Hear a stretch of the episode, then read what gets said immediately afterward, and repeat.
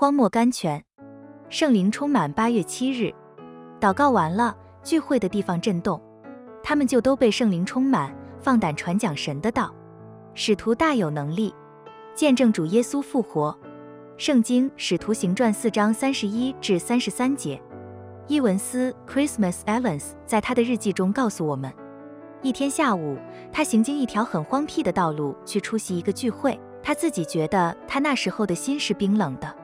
他说：“我记住了我的马，步行到一处与尘世隔绝的地方去，在那里我很痛苦地走来走去，检阅我自己的生活。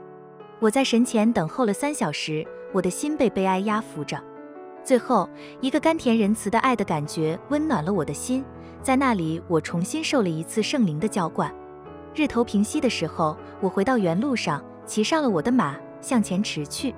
次日，我在山坡上对一大群听众讲道，觉得自己充满了新的能力，以致全威尔斯城 （Wales） 的人民在那天都得到了一个极大的复兴。